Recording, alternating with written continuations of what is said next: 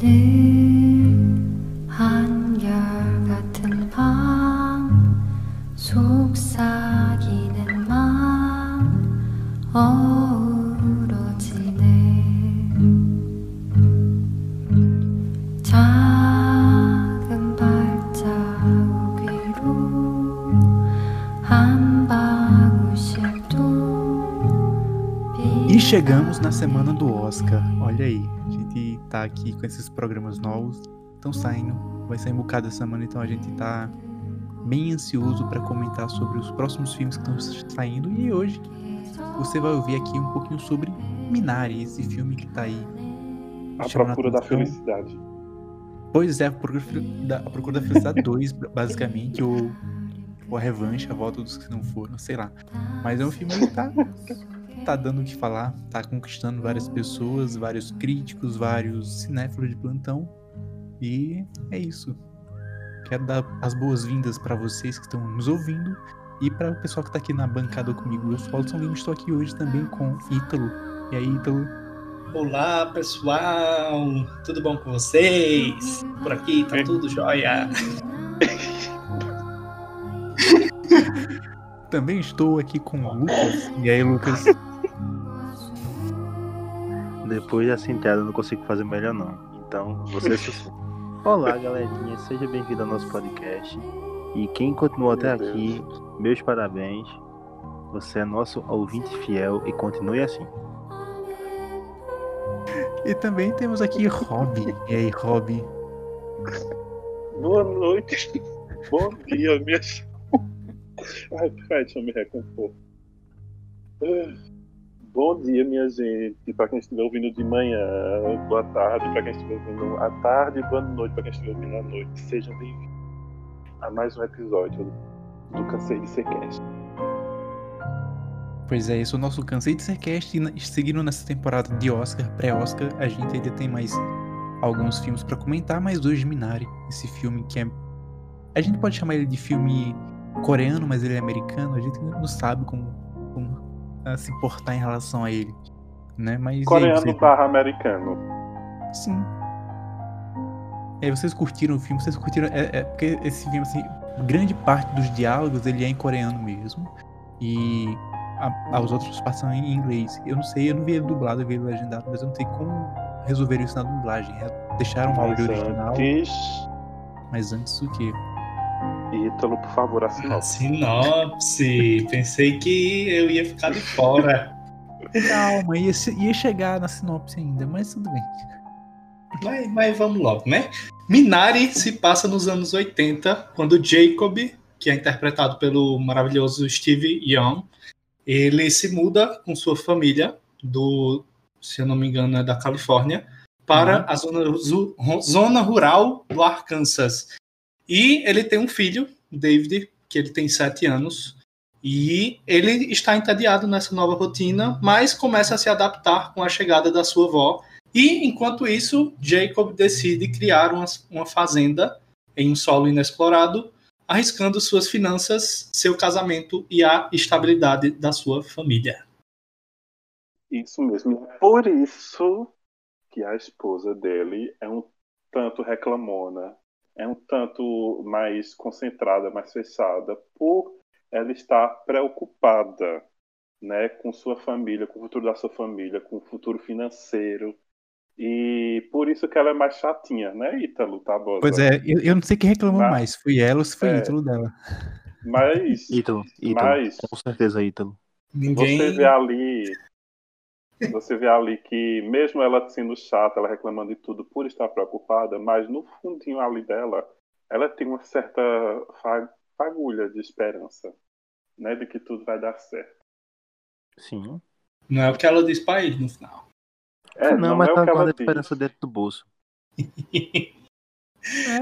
É, é porque é bem aquela questão, como o Rob falou no começo, do, da procura da felicidade, né? Que pega um pouco desse sonho americano e tenta retratar. Porque a- a- o, o ideal americano, ele fala daquilo que você, você vai trabalhar, você vai comprar uma casa, você vai construir uma família.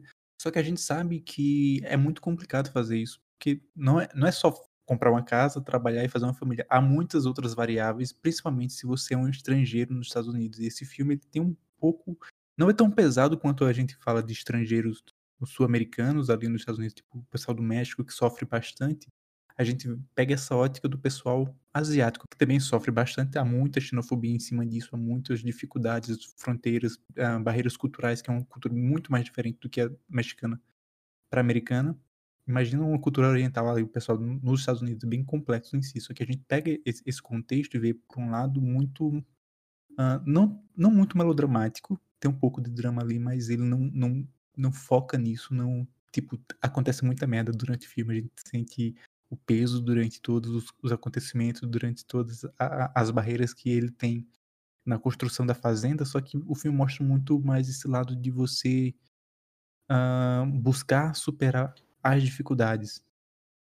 Né? Então eu acho que é um filme que trabalha muito isso, essa questão familiar também, e do esforço de você sacrificar muita coisa pela sua família. E tem e tem a gente tem esses, esses dois lados, né? Tem aquele cara que ele sacrifica a sua família em prol do trabalho e tem a mulher que ela pensa mais na família do que no trabalho. Acaba havendo algumas discussões em cima disso.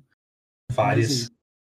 Bastante, né? É, eu achei interessante que, tipo, tu fala do, do sonho americano e no filme ele fala que trabalhou 10 anos, tipo, uhum. é, num, numa, numa fábrica, não é uma fábrica, mas é tipo uma parada lá de, de separar galinhas, galos de galinhas, na verdade, né?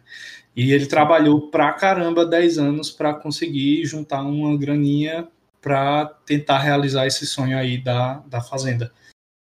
E é bem complicado porque, tipo, o filme se passa nos anos 80, então se hoje a gente tem ainda muitas questões, eu acho que naquela época tinha muito mais. E eu acho que isso deixa, fica muito evidente durante o filme com pequenas coisas, sabe? Não é um filme que, que deixa uma parada tão tão escancarada assim. Ele ele mostra muito nuances disso através das falas, de tipo a mãe preocupada porque não não tem ninguém para cuidar dos filhos e eles queriam ir para um canto que tem mais é, imigrantes para poder arrumar alguém. A parada da igreja também, aquela cena da igreja é bem, bem interessante também. Mas é isso. Tem, mas eu achei que tem bastante drama, sim. Não, tipo, tem, tem, não, tem, tem, drama, só que ele não é aquele filme que ele foca no drama o tempo todo, que faz você chorar. É, não tipo... é a procura da felicidade. É, é, é, um, é um filme mais que, que ele foca mais nas relações. A gente Sim. consegue entender tanto as relações de trabalho quanto as relações familiares e, as, e os conflitos também geracionais ali dentro daquela família. É diferente de A Procura da Felicidade, que ele é um melodrama clássico, ele tá ali para fazer você chorar o tempo todo. Apesar de dos dois serem baseados em histórias reais, esse é um pouco é. mais sutil, um pouco mais. É um filme um pouco mais independente. Claro, ele tá ele ali é um drama sobre. É, o drama é, seria assim. É inspirado na infância do diretor, né? O Minari. Isso. É, uhum. Mas é, ainda continuando nesse assunto do drama, é porque que a gente vê muito a procura da felicidade e o drama é sempre alto. Né? Sempre lá em cima. Já em Minari não. É aquela coisa mais. É o filme todo, aquela coisa bem mais planinha, bem mas tudo no mesmo nível, um drama só no nível, nível só, tá entendendo? É, é tipo o, Não tem o, aquele alto, não tem aquele baixo, é só Sim. um nível só. O A Procura da Felicidade, a gente tem pena dos personagens. Aqui eu acho que a gente consegue se identificar um pouco com os personagens. Porque, tipo, Sim, é, o que é acontece muito não é tão pesado. Também. Sim. A velhinha, eu adoro a velhinha, aquela velhinha ela tem que ganhar um Oscar. Então. Muito, muito bom mesmo. Inclusive, a gente tem que falar um pouquinho das indicações, né? Que esse filme ele tá concorrendo. Tu tá com as indicações aí, Lucas? O... Sei. Tô sim. Tô sim. Então, dali. Vamos lá. Ele está indicado a melhor filme, a melhor ator, com Steven, que eu não vou conseguir falar sobre o nome, Young. Young melhor Glenn, o Glenn. que é a Yoon Yeo Jong. Nossa, é muito ruim falar assim. Meu Deus. melhor trilha sonora original, por Emily Mosserry. Melhor diretor, Lee Isaac Chung. E melhor roteiro original, Lee Isaac Chung. Totalizando seis indicações. Ah, pois é, então tá essas indicações aí. A gente, a gente já conversou um pouquinho sobre o que a gente achou do filme. Obviamente, a gente no decorrer do programa vai conversar muito mais, aprofundar mais alguns temas, mas em, em cima dessas indicações eu quero saber. Vocês acham que ele tem Em quais dessas categorias ele- tem mais chance e quais são suas apostas? Se ele ganha alguma dessas ou não. Sinceramente, eu acho que é difícil eles ganharem um, algum Oscar, viu? Porque não é um filme tão surpreendente, não é um filme bom, é um filme ótimo de se assistir sim. Um filme bem divertido, bonito, lindo, sincero. Mas não é um filme que leva um Oscar. Não, merecida, merecida sim para o Steve, né? Mas dificilmente ele vai ganhar, ou pode ganhar com o melhor filme, né? Também. É, eu acho que. É. Eu acho que ele não ganha nenhuma categoria, não, minha gente. É porque, bicho, é uma disputa desleal, velho. Porque na categoria melhor ator tem cada entrega corporal é. da poxa. Agora, melhor atriz, coadjuvante. Eu achei a veinha. Viola. É que tem Viola, se não me engano. Viola é de coadjuvante, né? Ou é... É, vai, é, é coadjuvante. Pronto. Tá competindo diretamente com Viola Davis. Por mais que. A... Eu não vou lembrar o nome dela. Eu vou tentar ler o nome dela aqui. Calma. É Yeon Yeo Jong. Coreanos, não me cancelem. Não, não. coadjuvante. é, coadjuvante tá a, a Deborah, A de Close. Olivia Colman, Amanda Seyfried e a Diminari. Exatamente. Vai, a Ah, Diminari leva, tá então, com certeza. Mas tem a Olivia, né? Mas a Diminari leva. Mas Olivia eu já acho tem uns melhor 10 não, Oscars velho. em casa, deixa a bichinha lá. É, e, Ah, se fosse contra E- a Viola, ela tava, ela tava realmente ferrada, não vou mentir. e essa atriz da vovó, ela já ela ganhou o prêmio agora há pouco, né? Também. Foi o BAFTA. Ah. Foi o BAFTA? Não sei. Eu, Foi, eu foi. falo Acho que foi, não. A fonte confia na minha cabeça. Confia. Mas. Mas. Mas é isso, acho que pra mim, melhor atriz ainda tem. Ou melhor atriz coadjuvante ainda tem uma chancezinha. Porque eu acho que a química dela com, com o neto dela, tipo, ficou muito bacana, pô. E. Pra mim, ela entregou bem, muito, muito bem o papel. Então é isso, fechamos em atriz coadjuvante. Porque, tipo, eu tava achando o filme um saco. Aí quando a Raya chegou, ficou massa.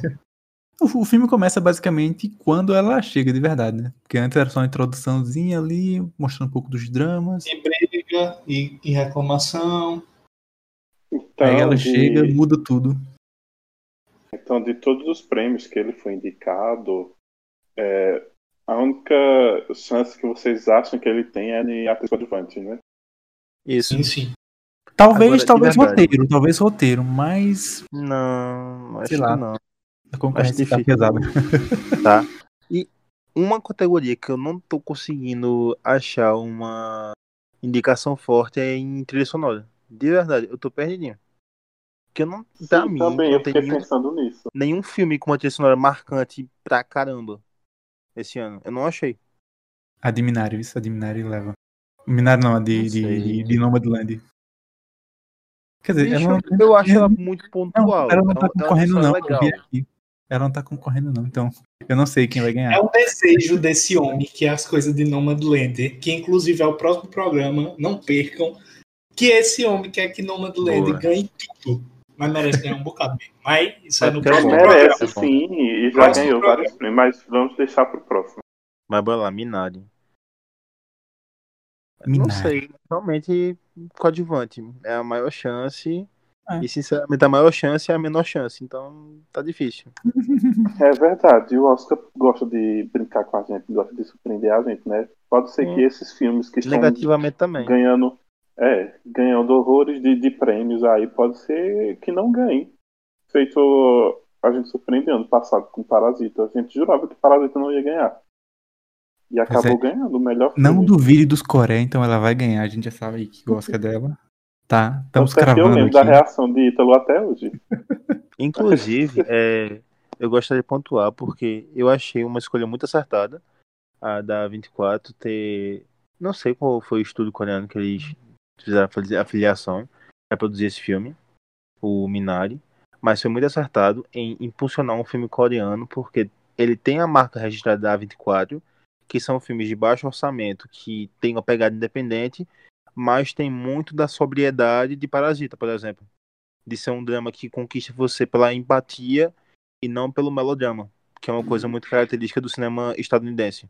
Por exemplo, Era uma vez um sonho que tenta conquistar você através de um drama pesado pra caramba. E não Sim. consegue. não consegue. É. É, e, e, e traçando mais um paralelo com Era uma Vez um Sonho, aí a gente tem aqui aquele personagem que é o vizinho deles, que é um caipira bem. bem Sim, e muito religioso. religioso. Muito caricato, assim, só que ele, ele é exagerado, só que ele não é tão exagerado quanto os caipiras, entre aspas, de Era uma Vez um Sonho. Consegue fazer um retrato bem mais empático, talvez. É, eu acho que eles. Os personagens ali estão muito realistas. Sabe? Uhum. Estão bem mais próximos do que realmente eles são da, da época mesmo. Aí isso ganha pontos também. Sim.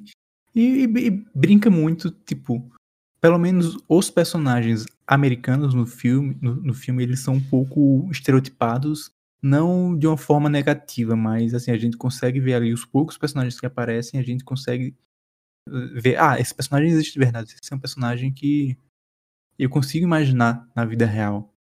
Consegue funcionar na vida real. Mesmo caricato, eles funcionam na vida real. E quando a gente pega o- os atores coreanos, que a gente tem pouco, ah, sei lá, co- contato com a cultura coreana, que a gente consome muito mais cultura norte-americana, a gente acaba se relacionando muito com, com eles, porque ah, são personagens que estão ali nos Estados Unidos já há bastante tempo. Não os atores, mas os personagens em si. E eles não são tão excêntricos ali, eles estão um pouco afastados da cultura e, te- e pega esse choque cultural quando a avó deles volta, volta não, né? Chega nos Estados Unidos para fazer companhia e cuidar da casa enquanto os dois trabalham e cuidam da fazenda. E a gente consegue ver ali que há um choque geracional, porque os filhos, tanto o menino quanto a menina, foram nasceram e foram criados nos Estados Unidos. Eles falam coreano, só que eles não têm contato com a cultura coreana, eles não entendem da religião, não entendem da, da gastronomia, dos costumes. Tem até aquela questão aqui, o, o, o menino ele fica frustrado quando a avó chega, porque ele imaginava aquela avó clássica de, de televisão americana, que faz biscoito. chazinho, bolo. É. Aí chega aquela véia, escruta pra caramba, Que joga Bem- baralho. bem jovem, joga baralho, rouba, o rouba o menino. é O é, ela, ela e o menino são um espetáculo à parte. Sim. Porque foi os momentos que eu, que eu dei umas risadas, foram foi com eles dois. Sim, sim. A gente sabe como o Ítalo vai ser quando for avô, vai ser igual a ela. Vai levar um carteado no bolso pra jogar com os pirraia. Fala, ei, pirraia. Chega cá. Mas é isso feito o Alisson falou, a gente vê esse choque de realidade cultural na cena da igreja, né? Quando eles vão para a igreja, aí a senhorinha, a vovó, ela fica olhando, peraí, ela fica olhando para as pessoas, porque elas estão mais um pouco mais gordas do que ela, ela de costume ver a criança americana olhando para o filhinho deles, porque vê um rosto diferente um rosto coreano, né? A linguagem Uhum. deles também é diferente. Inclusive é massa como o filme aborda essas questões de mudança física mesmo, mudança fenotípica de aparência, que são contadas, contadas a maior parte do tempo por crianças. São relatos de crianças que reagem ao estranho, como assim, sua cara é muito achatada, seu olho é muito fechado, e são reações que são, de certa forma, como posso explicar? Não é ignorante a palavra. É, São- tipo, eu acho curiosa. Porque não- trata de criança, palavra, criança é muito curioso. inocentes. Que são comentários inocentes, mas que são comentários inocentes que vêm de cima. Que vêm do estranhamento dos pais que passa para os filhos. Sim. É aquela questão também que a gente que a gente pega de de preconceito mesmo, né? Que as pessoas não nascem preconceituosas, elas se tornam por causa do meio que convivem. Então, a Exatamente. gente, a gente é muito acostumado a ver essas questões nos Estados Unidos em relação aos negros, em relação aos latinos. Só que funciona também com o- os orientais, porque os orientais, fisicamente, eles são. ah, têm feições um pouco estranhas, entre muitas aspas aqui, porque as pessoas que estão ali acostumadas a, a conviver numa, numa cidade do interior, com aquelas mesmas pessoas, com aqueles mesmos estereótipos, chega uma pessoa ali com o olho puxado, com a pele um pouco mais amarela, a gente vê que há, há, há, há diferenças, há críticas em relação a isso, e a gente sabe que os Estados Unidos passou pela questão da guerra da Coreia, passou pela, pela guerra do Vietnã, então tem essas questões voltadas para o Oriente de forma muito negativa para a cultura americana, ainda que uh, os orientais não sejam de forma alguma negativos para o mundo, mas para o americano, naquele contexto, há essa diferenciação. Tem os japoneses também ali na Segunda Guerra Mundial, então há muita carga negativa em torno disso. E acaba chegando para os filhos, para as crianças que se relacionam diretamente com as pessoas sem muitas barreiras, só que quando enxergam as barreiras sociais que aquela comunidade uh, impõe, cria-se essa xenofobia muito forte ali dentro. Ainda que no filme não retrate muito isso, tipo, tem um pouco de xenofobia, a gente consegue notar xenofobia, mas não é, tipo, tema do filme, não é pauta do filme, trabalhar isso. Mas Inclusive, aí, é, eu, eu queria trazer uma pergunta para vocês como é que vocês receberam o impacto? Porque realmente o impacto você sente no final de você conseguir entender o porquê do nome Minari. Como é que vocês se sentiram? É uma parada um pouco, um pouco não, muito filosófica também, porque Minari é uma erva, né, que a, a velhinha, eu nunca vou lembrar o nome da velhinha, como... vai ser velhinha mesmo. Conhecido como? Salsa japonesa. Ah, essa eu não sei não. Mas assim, é uma erva que ela consegue. Uh, Bicho, tu germinar quer ser né, Robin? Ai, doido. Germinar ali em, em, terrenos mais difíceis de, de, de, crescer, né? Então, acho que é uma. Acho não, é uma crítica, uma reflexão em relação a isso, do, da questão dos estrangeiros conseguirem formar uma família, conseguirem atingir o sonho americano, conseguirem fazer certo em um país com cultura completamente diferente, em um ambiente que não é favorável a eles se desenvolverem e pela persistência eles conseguem construir uma vida, conseguem viver e ter de certo modo um certo sucesso em partes, em alguns momentos. Então acho que essa a, a relação de Minari, do nome Minari para o filme, é em relação a isso, deles lutarem para florescer em um ambiente hostil a eles.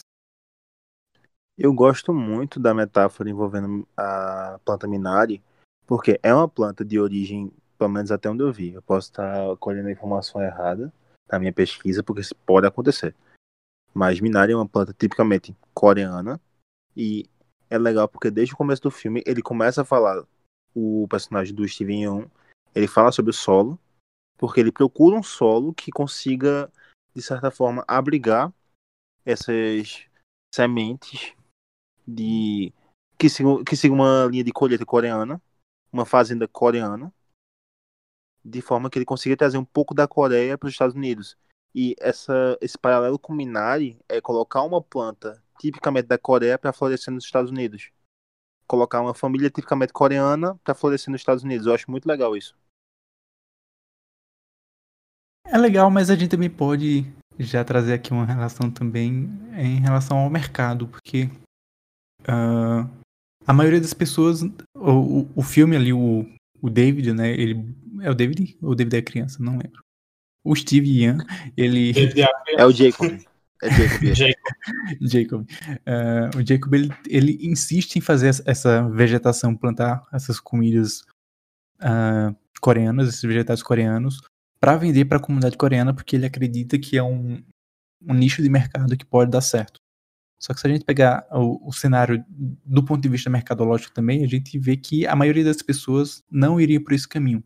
Tá, é um nicho que está ali para ser trabalhado, mas é isso, é um nicho que está verde ainda, que precisa ser lapidado, que precisa ter muito trabalho para desenvolver esse nicho.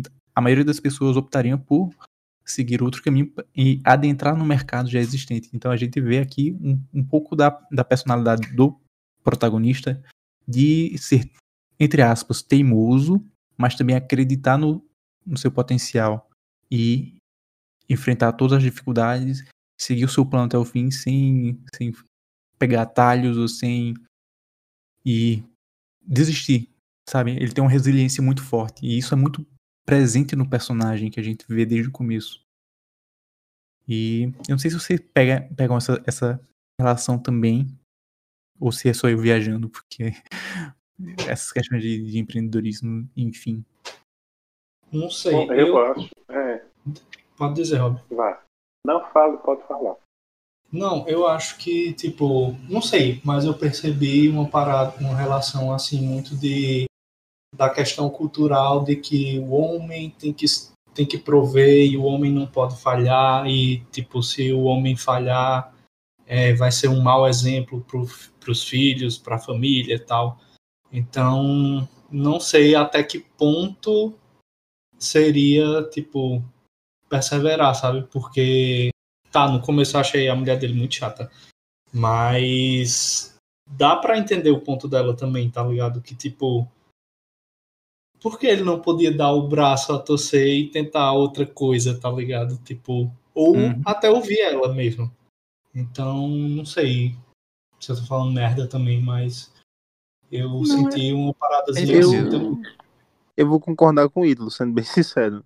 Por mais que eu, eu entenda as reclamações da, da mulher dele, é, eu não vou entrar na, concordar dizendo que ela é chata. Ela não é chata. Ela é- realmente tá no ponto, no ponto certo da discussão. Ela tá no ponto que realmente faz sentido para ela, assim como o Jacob tá no ponto que faz sentido para ele. Mas eu acho que ele ultrapassa a barreira da resiliência e chega muito é, beirando a barreira do da teimosia, chegando até um pouco mais de fissura. É uma fissura mesmo. É algo que ele tá aficionado naquilo.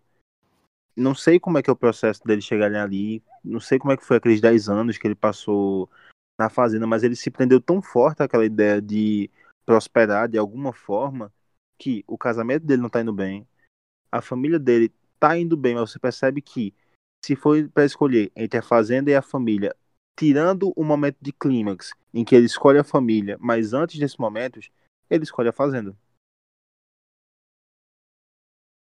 É aquela questão, né? Você, você chegou nos Estados Unidos, você tá lutando tudo, você arriscou tudo e, e, e uma- aquela questão da resiliência, né? Ele arrisca tudo até perder todas as oportunidades. Ele passou 10 anos trabalhando, é, vendo o sexo do, de pintos pra fazenda, fazenda não, né? Pra, pra granja. E aí ele cansou disso, né? Ele queria seguir um caminho próprio, queria ser o, o dono do seu caminho. E apanha muito, né? Porque a gente sabe que é isso. Nos Estados Unidos, ou- ou você tem a sorte de trabalhar para uma grande empresa, ou o, o pequeno não vai ter chance nenhuma de, de, de crescer, ou muito pequeno. Esse, esse- é, é a fragilidade desse ideal do sonho americano. Sem querer bancar o comunista aqui. Mas é isso, tipo, ele, ele é muito resiliente, enquanto a, a, a esposa ela busca mais a família. E, e essas brigas acabam acontecendo. A pessoa acaba se cansando, né? Tipo, é, a gente mesmo aqui no Brasil, tem hora que a gente, pô, bicho, já deu, né? O cara Não, eu tô acorda cansado faz já. tempo, velho. Tá vendo? Eu tô Até cansado faz nisso, muito tempo, camarada Alisson. Muito tempo mesmo, camarada. até nisso o, o filme também se aproxima mais na realidade, né? Porque realmente existem essas brigas na família, realmente existem essas preocupações, essas escolhas que você tem que fazer. Então, mesmo o filme não tendo, não sendo esse filme todo, mas eu acho que vale, valeu muito a pena ele ter sido indicado. Mas é isso que é massa nele, porque, tipo, ele não exagera pra tentar ser ao máximo cinema. Ele tenta ser um relato em forma de cinema. É uma crítica ao modelo, só que é uma crítica que é feita através de um relato. Eu gosto muito disso. Eu gosto dessa pegada de você pegar uma ideia na cabeça, você pegar um relato que aconteceu mesmo, algo seu, você transformar em algo pro cinema, mas você não fica naquela noia de transformar aquilo em um roteiro de três atos definidos, que tem que ter um clímax, tem que ter um terceiro ato, tem que ter uma virada, tem que ter alguma coisa assim, entende? Eu acho muito interessante. Uhum. E aí chegamos, eu acho que no ponto mais. um pouco mais alto do drama do filme, né? Que é a cena da vovozinha quando ela adoece. Uhum. Sim. E do nada. Ítalo, ele falou alguma coisa, eu não sei o que era. choraste? Era, tu não ia não. Chorei não nesse Por isso- não, pô. Só caiu lágrima, né? Porque pra mim Sei ia que falar alguma coisa, porque tu falou alguma coisa de- dessa cena. Não, tipo, é, é, é pesado, pô. Quando a véia fica doente, tipo.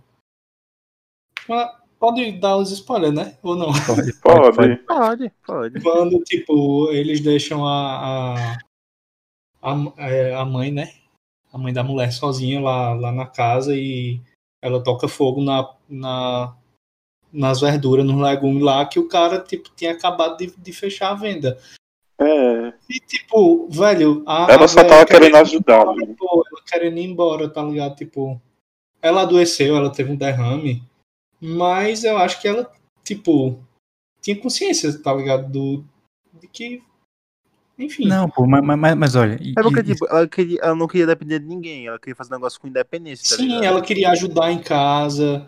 E, Hum. tipo, e tá, tava notório isso, tá ligado? Não é que, tipo, ela fez um negócio de propósito, não. Ela tava E não dá pra ter raiva dela. pra tentar ajudar. Não, não dá pra ter raiva. Eu tive pena, pô, dela querendo ir embora dali, dela, tá ligado? véi, Dá uma dó, porque você percebe Mas que isso, isso é muito real. Tipo, É, meu, meu avô fez uma cirurgia no coração e tava em cima do telhado, arrumando o telhado, que ele não quer ficar parado. tá ligado? Tipo. É pessoas não querem cinema, ficar parado. faz um filme sobre teu avô no telhado. A- a- As pessoas não querem se sentir ah, inúteis, né?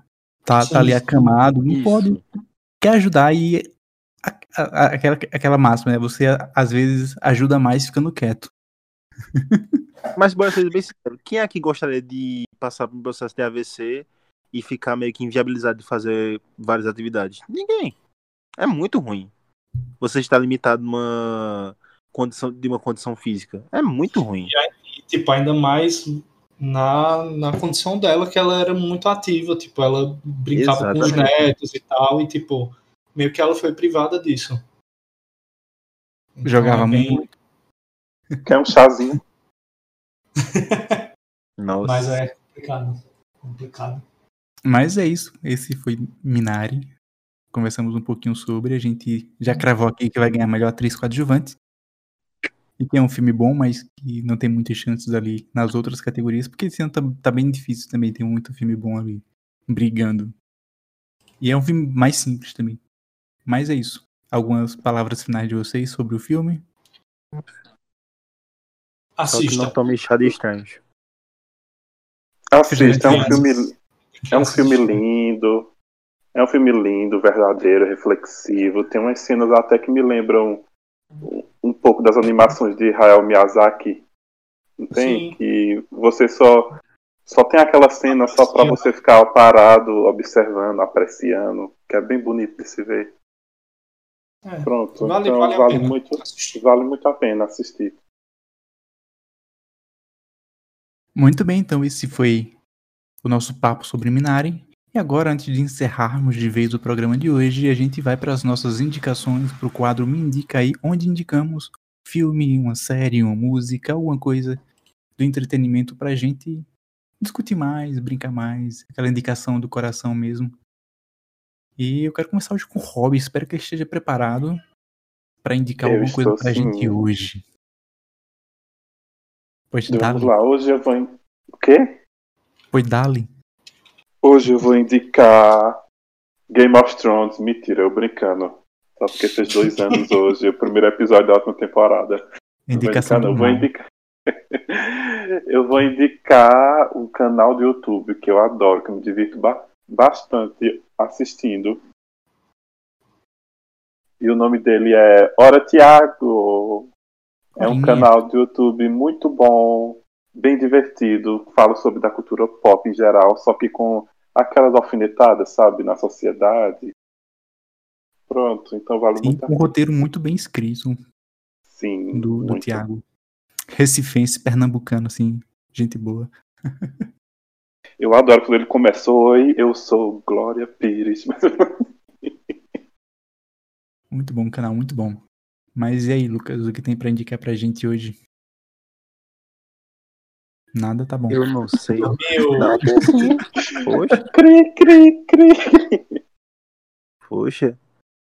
Eu, eu- o delay foi tão grande assim, a minha cabeça tinha sido assim, imediato. Vamos lá. Minha indicação de hoje. Eu não sei se eu já indiquei esse filme. Se eu já indiquei, fica como indicação.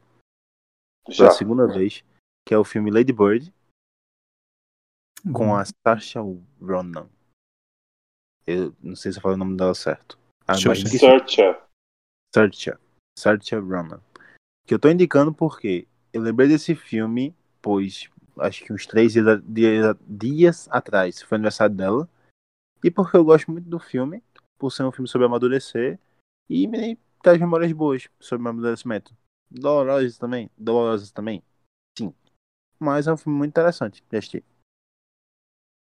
Muito bem, é um filme bom também. Fez uma campanha massa no Oscar alguns anos atrás, alguns mil anos atrás, já faz tempinho assim, viu? Mas é isso. E Ítalo, tens o que pra nós hoje? Eu, hoje eu vou indicar a comédia dramática O Show de Truman.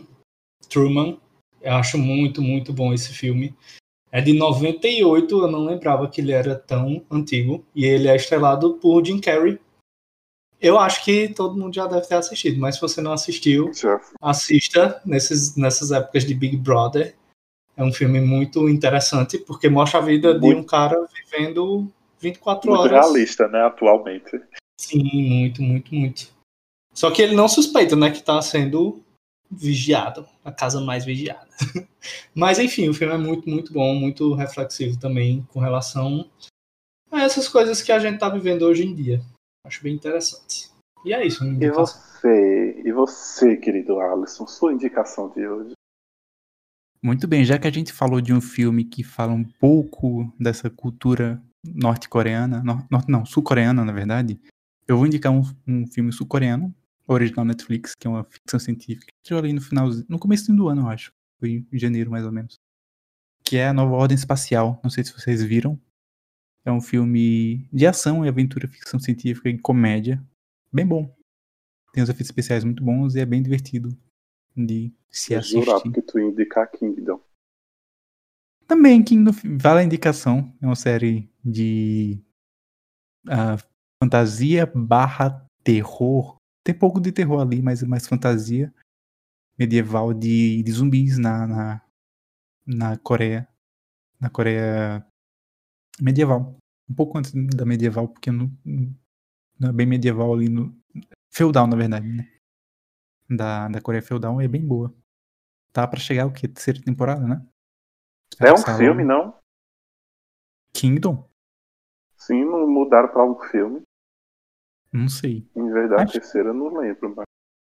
Não sei, talvez. Se for, eu, eu acho que é bem melhor, porque teve as duas primeiras temporadas, já tava ali se encerrando, ficou só uma pontinha que surgiu do nada a pontinha. E vamos ver no que vai dar isso aí, se vai ser uma temporada ou um filme. Se for um filme e encerrar de, boa, pra mim tá de boa. Né? Mas é isso. Isso. Nossas indicações de hoje. Esse foi o nosso Cansei de Ser Cast. A gente volta falando de Nomadland no próximo programa. E até a Tchau, próxima. tchau. Adiós, mi amigos. 늘